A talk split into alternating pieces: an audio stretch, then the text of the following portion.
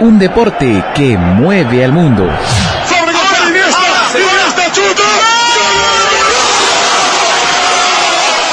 Te hace sentir pasión por un equipo.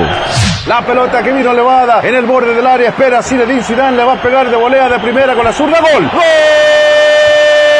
¡Golazo de Harry Potter! 90 minutos no son suficientes. Messi la tiene, Messi, Messi, Messi. Ahí está Iniesta. ¡Gol! ¡Cerebro Iniesta! El fútbol no tiene límites.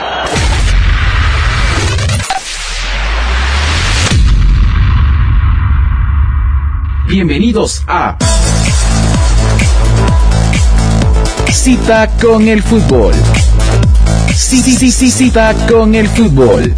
Cita con el cita con el fútbol.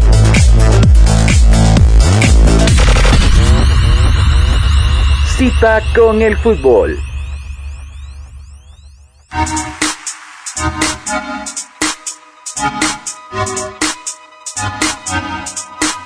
Todos sean bienvenidos a una nueva edición de Cita con el Fútbol, hoy con lo mejor del deporte nacional e internacional y lo más interesante que ha pasado en todo el mundo con lo relacionado al mejor deporte que existe en este mundo, señores, el fútbol, y que hoy tenemos un programa muy interesante porque vamos a tocar dos temas muy interesantes porque es lo que se ha dado esta semana y vamos a despedazarlo, así como lo escuchan, para poder entender, analizar y opinar sobre ello. Les recuerdo que estamos en Facebook y Twitter como cita con el fútbol para que usted se una con nosotros a estos comentarios y poder eh, escucharlos y también poder ver qué es lo que opinan ustedes. También tenemos el fútbol nacional donde vamos a tomar en cuenta lo que pasó esta semana y que ya hay un nuevo técnico para la selección nacional de Guatemala y por supuesto el fútbol internacional. Así que vamos a arrancar el día de hoy con la introducción de nuestro segmento, el tema de la semana. Like nothing I've seen. My wildest of dreams don't come close. I've never known better Than living like this. I cannot resist you, Lord. I'm lifting you higher, higher. There's nothing that I'd rather do. Elevation. La pasión está en Facebook. Búscanos. Cita con el fútbol. Cita con el fútbol. Búscanos.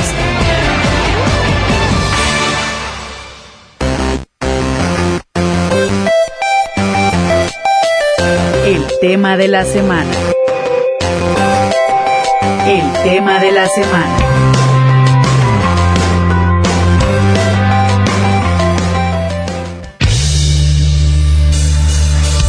Bueno, en el tema de la semana hoy tenemos un tema interesante pero que se divide casi en tres, cuatro pedazos. En lo que vamos a platicar es lo que se ha hablado esta semana en relación al fútbol español y precisamente los temas más interesantes que se dieron a principios de la semana es el caso James Zidane. Bueno, el caso eh, que se ha dado entre el Real Madrid y prácticamente en la temporada cuando estaba Benítez es la relación que ha tenido James con los últimos dos entrenadores del Real Madrid. En este caso creo yo y así lo digo em, tal cual es. Creo yo que James está pasando un tipo eh, Ronaldinho Robinho, por decirlo así, al estilo sudamericano colombiano. ¿A qué me refiero con esto? Creo yo que James eh, ha asentado más la vida de Madrid y ha empezado a hacer lo que Cristiano Ronaldo probablemente hacía cuando llegó a esta eh, ciudad o incluso también algunos otros jugadores eh, que pasaron por el Real Madrid pero en este caso creo que James Rodríguez ha sido uno de los eh, jugadores con más proyección que ha fichado el Madrid probablemente por la calidad, por la edad, por el talento y la capacidad. Eh, obviamente el costo de James Rodríguez obviamente fue impresionante y fue extraordinario para un jugador eh, sacado del Porto, eh, aunque debe decirlo que el Porto es el mejor equipo en vender jugadores, eh, compra jugadores en 20, 10 millones y los termina vendiendo en 60, 70. Si no vemos el caso James, caso Falcao, eh, caso Ricardo Calvalo, también por ahí estuvo Jackson Martínez. O sea, hay jugadores muy buenos que ha tenido el equipo del Porto y que los ha terminado vendiendo a un buen precio. Pero el caso de James ha venido siendo porque uno se menciona que ha estado eh, con bajo peso, perdón, con aumento de peso y le ha afectado el bajo rendimiento futbolístico. Esto se nota desde el principio. Eh, caso Benítez también lo notó y creo que no solo era de que Benítez se llamaba Malco James. Tal vez sí habían algún tipo de, controversias, pero no era de que eh, él lo quisiera sentar porque lo sentaba. Era el bajón físico y futbolístico que había tenido el jugador colombiano. Ahora vemos el caso de Zidane y es lo mismo. Pero, ¿qué es lo que se ha sabido? Pues según algunas fuentes se menciona que eh, James Rodríguez ha salido de fiesta tras fiesta en Madrid. Así como lo han escuchado ustedes, como lo hizo Robinho en su tiempo, Ronaldinho que también lo terminó destruyendo. Esto fue una de las cosas que sin duda alguna el Real Madrid debe de controlar, porque no solo el jugador, vemos recientemente que el Real Madrid, según lo que se dice, Florentino Pérez le ha prohibido a Cristiano Ronaldo salir a Marruecos para ir a ver a su amigo boxeador. Y según lo que se dicen es que iba hasta cuatro veces por semana. Impresionante. Pero bueno, creo que el caso de James es totalmente diferente. Eh, creo que Zidane debe de controlar muy bien esto. Porque creo que James es una perla que hay que educarla, pero tal vez a la fuerza. Creo que no son de aquellos jugadores de que vienen y tienen la, la pelotita y hacen lo que quieren y son estrellas y por eso le permiten de todo caso Lionel Messi y Cristiano Ronaldo en ambos clubes. Pero el punto en este tema es que James Rodríguez y Zidane eh, ya tuvieron un encontronazo en un partido donde pues obviamente James Rodríguez estaba en el banco, lo llama Zidane, le hace una cara como de no me vas a meter, ¿para qué voy a entrenar? Entonces creo que eso fue una de las cosas que también más eh, aumentó las críticas y las opiniones en el Real Madrid. Al final de cuentas creo que el Real Madrid eh, ha tenido un cierto, eh, una cierta tolerancia con ciertos jugadores. Y creo que el precio de James es lo que hace que el Madrid tenga una tolerancia con este club, con este jugador. Pero creo que al final de todo, y se sigue viendo, y se va a seguir sabiendo, eh, es que la relación entre el técnico y la relación con la afición siempre marcan una diferencia del jugador. En este caso, vemos que el Bernabéu no quería a Benítez, no quiso a, Mourinho en un tiempo y al final de cuentas fue el Bernabéu que sacó a todos esos jugadores. Vemos ahora que a James lo quiere el Bernabéu. Lo que pasa es de que eh, tal vez su comportamiento no ha sido más eh, que un simple berrinche de algún jovencito que ha llegado a ganar millones y a mujeres, a bares, a fiestas. Decían en una prensa en Colombia que no se perdía ninguna fiesta en una semana. Eso creo que es algo que hay que rebajarlo. Vemos el caso de Cristiano Ronaldo cuando celebró su cumpleaños, perdieron contra el Atlético, se celebró, eh, en fin, todo lo que sabemos. Eh, y al final de cuentas fue un cambio que tuvo que ser el Madrid poco a poco. Y eso era cuando estaba en Chelotti, imagínense. Pero al final de todo creo que el caso de James nos lleva al siguiente caso, que es el caso de Garrett Bale.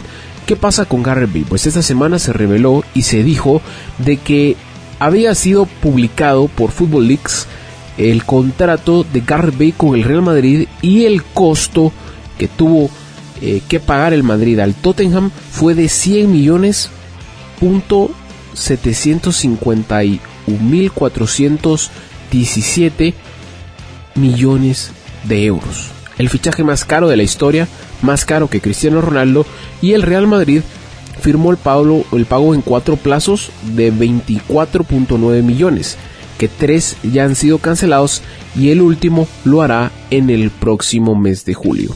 Fue lo que afirmó eh, la eh, página Football Leaks y que obviamente fue que el mismo club y el mismo Florentino Pérez aseguraron que Garrebel iba a costar 91 millones de euros y que no iban a ser los 100 que se mencionaban. Eh, más allá de que Cristiano Ronaldo haya valido menos que Gareth Bale, creo yo que el Real Madrid le ve o le vio un cierto eh, talento a Gareth Bale eh, y por lo cual creo que esta es la próxima estrella del Real Madrid y por eso fue lo que pagó en su totalidad. Cristiano Ronaldo costó 96 millones al Manchester United. Fue una suma impresionante que se pagó y que obviamente el Real Madrid no quiso dar detalles. Em, el pago obviamente para el Tottenham fue impresionante. 100 millones es impresionante. Y obviamente em, el precio del futbolista fue exactamente 99.743.52 millones de euros. Y fue uno, un millón de euros eh, en solidaridad que fue escrito por el Tottenham. Con esto obviamente se sabe Incluso hay entrevistas donde Florentino Pérez dice claramente que Garrett Bale costó 91 millones de euros. Así que impresionante cómo creerle primero a esto y después a Florentino Pérez. Es interesante cómo ha sido y más los cuatro plazos, o sea, los cuatro pagos que hizo el Real Madrid que obviamente eh, tenían que haberse sido efectivos, porque el primero lo hizo el 24 de julio, luego lo hizo el 24 de julio de 2015, luego el 24 del 2016 y eso fue lo que se pagó.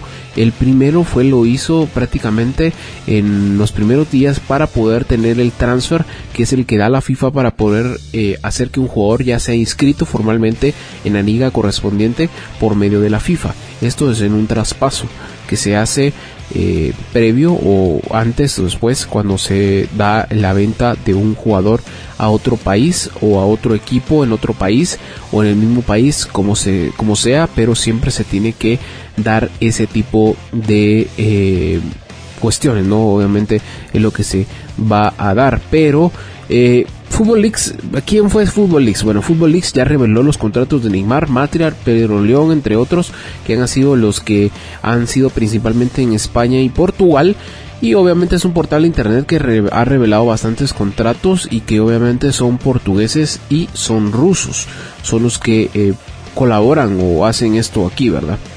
Eh, eso fue lo que se dio. Incluso el agente de Garth Bale dijo, Jonathan Barrett, que lo desvelado es indignante y una vergüenza fue lo que se dijo y que va a haber una investigación independiente para poder tratar de desmentir lo que se había dicho.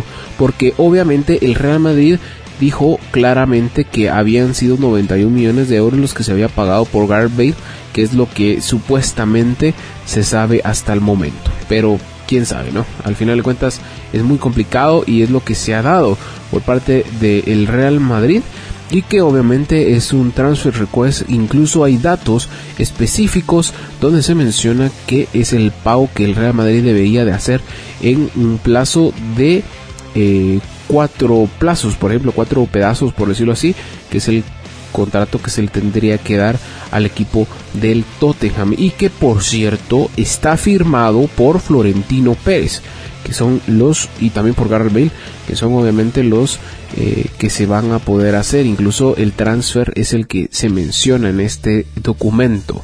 Pues hablando también de otros casos indignantes en lo que se ha dado otra vez Macherano fue condenado a un año de cárcel y 800 mil euros por dos delitos fiscales que fue que la audiencia de Barcelona condenó a Javier Macherano y que está mm, con eh, comparecencias judiciales que se había declarado culpable por ambos delitos fiscales y que obviamente se ascienden a 1.5 millones de euros e incluso había aceptado el pago compensatorio en una multa económica, una multa económica para poder estar imputado a los balances correspondientes a 2011 y 2012. Eh, el abogado Javier Macherano ya ha solicitado su suspensión automática de la pena de un año de cárcel, sustituyéndola por una nueva multa económica de 21 mil euros. En ese sentido, el transcurso del juicio, obviamente la acusación se ha mostrado favorable al aceptar esta medida y se espera que aproximadamente 10 días el juez emita un nuevo veredicto en el caso del Barcelona y que la plantilla actual son diversos jugadores los que mantienen eh, diferentes eh, casos ante la justicia por diferentes relaciones con Hacienda que es la entidad eh, fiscal que está en España. Y precisamente, hablando del caso de Macherano, Messi podría ser juzgado después de la final de la Champions, que obviamente va a declarar por el supuesto fraude a Hacienda, que la, la sección octava de la audiencia de Barcelona juzgará a Messi y a su padre Jorge Horacio Messi por tres delitos contra Hacienda Pública en un juicio que se celebrará los días 31, 1, 2 de junio del 2016 y esto significa que después de la final de la Champions va a celebrarse esto y obviamente se solicita 18 meses de prisión para el padre de Messi que por evadir 4.1 millones de, de impuestos pero pide el archivo que causa para el Messi encuentra inicialmente que obviamente una querella para entender que él no tuvo conocimiento del fraude. Leo Messi, no obstante, será finalmente juzgado a que la abogacía del Estado mantiene la acusación contra él y le pide que, obviamente, su padre una condena de 22 meses de prisión por tres delitos a Hacienda Pública. Creo que este caso ha sido parecido y que se ha dado en estos eh, meses, porque también el caso de Neymar, que es obviamente una de las cosas que se ha dado, eh, al final de cuentas el padre también tuvo que ver y en este caso pues no fue asesorado como fue Machelano, incluso él sacó un comunicado en Twitter, pues un comunicado, una carta, eh, donde dice obviamente qué es lo que había pasado, cómo había sucedido, qué es lo que había hecho, no estaba informado, lo, asesoraron mal, etcétera, fue lo que se dio y al final de cuentas fue lo que pasó con Lionel Messi y eh, Javier Mascherano. Así que esto ha sido todo en el tema de la semana. Nos vamos a ir rápidamente con el fútbol nacional, donde vamos a contar y contarles obviamente cómo pasó esta semana la Fede Foot, porque ya hay un nuevo técnico para la selección nacional de fútbol y él es Walter Claverí. Así que vamos a ir rápidamente con la introducción de nuestro segmento El fútbol nacional.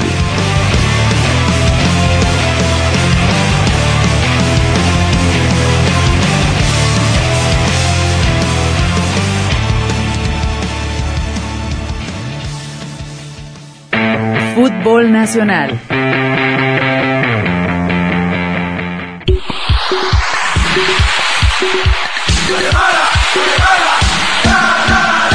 Bueno, en el fútbol nacional hoy tenemos los que ha pasado en esta semana y son los resultados de ver la Comisión Reguladora de la Federación Nacional de Fútbol que hizo el nombramiento oficial del técnico guatemalteco Walter Claverí como nuevo entrenador de la selección nacional y que obviamente es parte del cambio que se viene haciendo en la selección nacional de fútbol.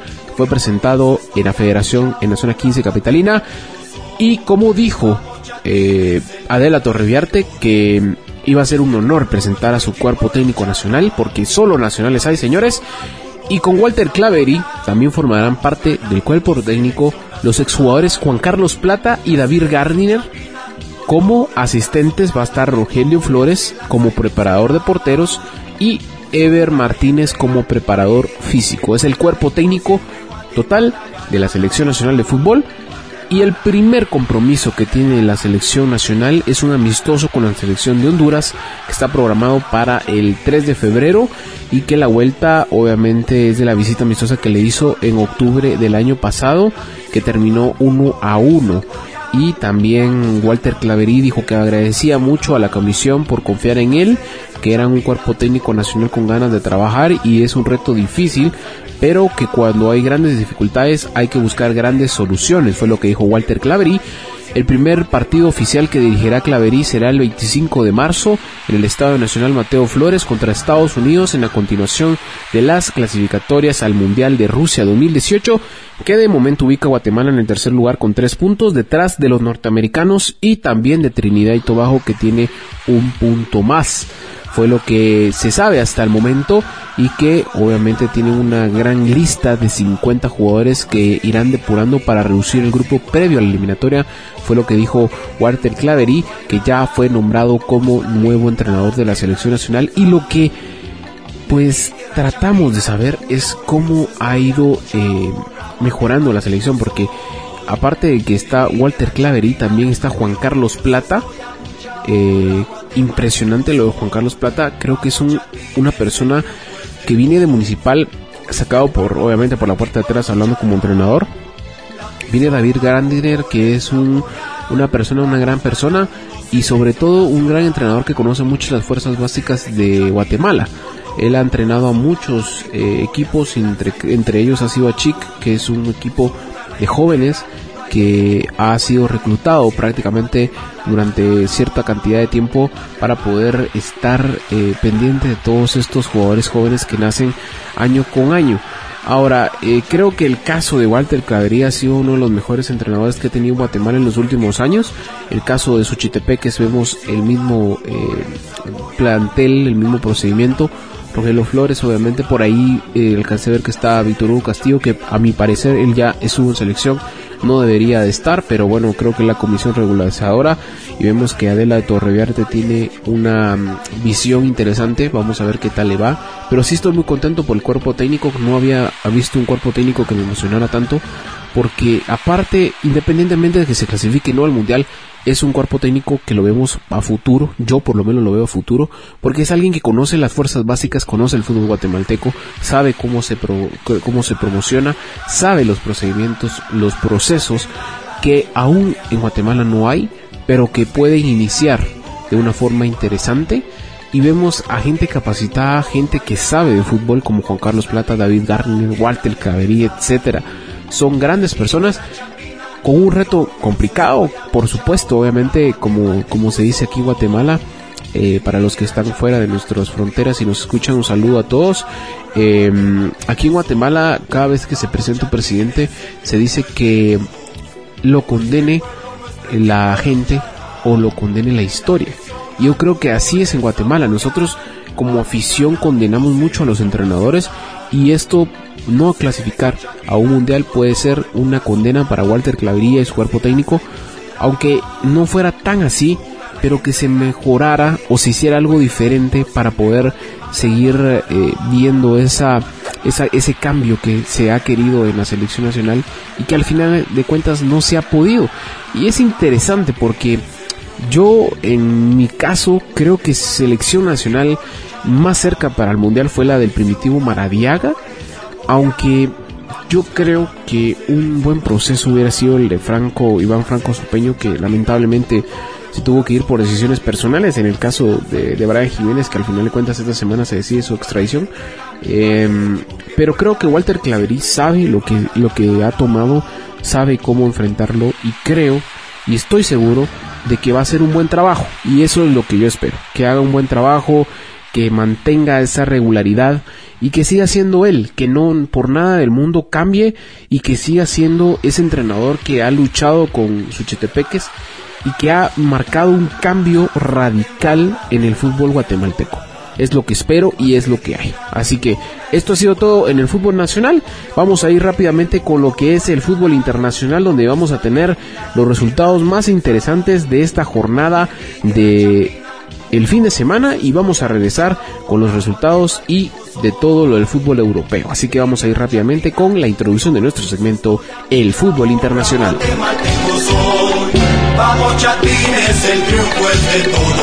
El. Este pueblo nuestro equipo luchará. La afición al fútbol es apoyar.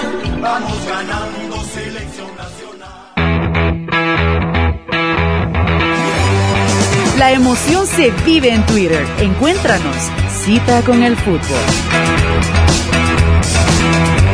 Cita con el fútbol.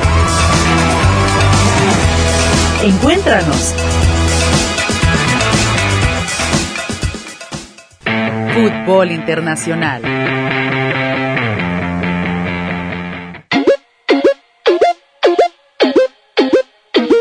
Hey yo, CK. Let's do what we do, man. Bueno, en el fútbol internacional tenemos los resultados más interesantes que han sucedido en el fútbol europeo y es de que en la Liga Española se dieron resultados muy importantes este fin de semana y arrancó con un partido muy interesante y que pintaba para ser uno de los favoritos y era la Real Sociedad que visitaba al equipo del Sporting de Gijón y terminó perdiendo 5 a 1, señores. Impresionante el ex equipo de Manolo Preciado, que en paz descanse, y impresionante el resultado que tuvo el Sporting de Gijón, que pues está en las últimas posiciones de la tabla general. Pero el día sábado el Málaga pues recibía al Barcelona y el Barcelona le dio el 2 a 1 a favor del equipo culé con goles de Munir y de Lionel Messi, que al final de cuentas le dio la victoria al Barcelona con un gran gol de doble tijereta y que así pudo vencer al portero del Málaga. Luego otro partido interesante fue el empate del español 2 a 2 ante el Villarreal. El Rayo Vallecano ganó 3 a 0 ante el Celta de Vigo. Luego el día domingo ya el Athletic Club de Bilbao venció 5 a 2 a Leibar. El Atlético de Madrid empató 0 a 0 con el Sevilla y con la victoria del Barcelona se iba más adelante en la tabla general. Luego el Real Betis empató también 1 a 1 ante el Real Madrid y con esto pues por ahí la duda de que el Barcelona podría estar adelantado en la liga con un partido menos. Y así queda la tabla de posiciones. En primer lugar está el Barça con 48 puntos con un partido menos, que es que va a enfrentar al Sporting de Gijón. Luego el Atlético de Madrid también con 48 puntos en el segundo lugar. En el tercero está el Real Madrid con 44 y le sigue en el cuarto lugar el Villarreal con 41. Luego en el quinto lugar está el Celta de Vigo con 34 y el sexto está el Eibar con 33 puntos. La tabla de goleadores Luis Suárez la lidera con 18 goles y la colidera el equipo del Real Madrid con Karim Benzema con 16 goles. Así que esto ha sido lo que es la Liga Española. Nos vamos a pasar a la Serie A de Italia, donde también se dieron resultados muy interesantes porque es la Liga del Calcio, señores. El día sábado el Milan empató 2 a 2 ante el Empoli y el día domingo resultados muy interesantes. La Lazio ganó 4 a 1 ante el Chievo, el Inter empató 1 a 1 ante el Carpri, también otro resultado que pues dio mucho de clavar fue el de la Roma que perdió 0 a 1 ante la Juve y esto lo hizo de visitante el equipo de la Roma perdió y la Juventus ganó 1 a, 1 a 0 ante el equipo de el Roma. También la tabla de posesiones es la siguiente, el Napoli en el primer lugar con 46 puntos, luego le sigue la Juventus con 45, el tercero la Fiorentina con 41, en el cuarto también el Inter con 41 y el quinto y el sexto está la Roma con 35 puntos y 33 respectivamente. También otros resultados interesantes es la Bundesliga de Alemania, señores, se dieron resultados interesantes también porque el día sábado se enfrentó el equipo del Stuttgart que ganó 3 a 1 ante el Clon. Luego también el Bayern Múnich el día viernes le ganó 2 a 1 ante el Hannover y que también se dieron resultados muy interesantes. El día sábado siempre eh, se dio otro también resultado que pues llamó la atención y fue el empate 1-1 del Bayer Leverkusen ante el Hoffenheim. El Borussia Blackbach perdió de local 1-3 ante el Borussia Dortmund y el día ya domingo el Schalke 04 perdió en casa 3-1 ante el Werder Bremen. En la tabla de posiciones queda de la siguiente forma, el Bayern Múnich está en primer lugar con 49 puntos, lo sigue el Borussia Dortmund con 41, el tercero el Hertha de Berlín con 33, el cuarto el Borussia Mönchengladbach con 29 y en el quinto está el Bayer Leverkusen con 28 puntos. Y vamos a cerrar el fútbol internacional con la Premier League de Inglaterra que se dieron resultados también que llamaron la atención. Y fue el día sábado cuando el Norwich City le dio tal vez el resultado más interesante de la jornada porque parecía puro juego de tenis. Señores, el Liverpool le ganó de visitante 5 a 4 al Norwich City con un gol de último minuto de Liverpool donde hasta Klopp terminó perdiendo las gafas y pues se quedó sin gafas Jurgen Klopp. También otro resultado interesante fue la victoria que tuvo el Watford con el Newcastle United 2 a 1. También la derrota vuelve a tener Manchester United y esta vez lo hizo ante el Southampton de local. Luego el Stock City perdió 3 a 0 ante el Leicester City, que sigue estando en la punta, señores. Vamos adelante, vamos a hablar de eso. El Tottenham ganó 3 a 1 ante el Crystal Palace. El Manchester City empató 2 a 2 ante el West Ham. Y el día domingo el Everton perdió 2 a 1 ante el Swan City y el Arsenal perdió de local 1 a 0 ante el Chelsea. La tabla de posiciones queda de la siguiente forma. El Leicester City está con 47 puntos, le sigue el Manchester City con 44, al igual que el Arsenal en el tercero con 44. En el cuarto está el Tottenham Hotspur con 42 puntos y en el quinto está el Manchester United con 37 puntos. Así que eso ha sido todo en el fútbol internacional y todo en cita con el fútbol.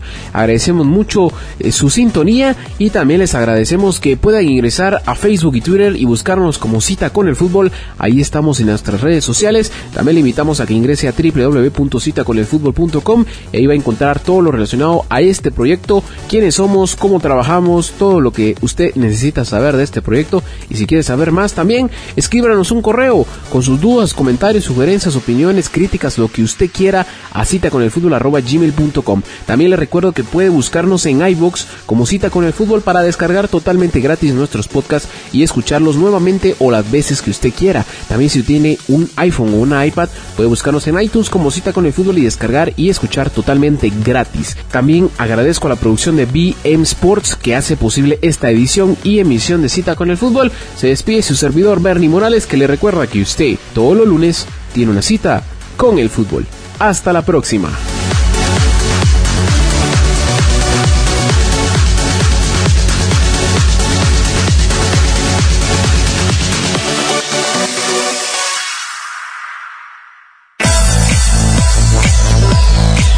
No podemos mirarnos siempre en el espejo y decir lo bueno que somos. Cuando las cosas van bien es cuando hay que estar más atentos. El miedo a perder, miedo a perder es la razón fundamental para competir bien. competir bien. Esta fue una edición más de Cita con el fútbol. Cita con el fútbol.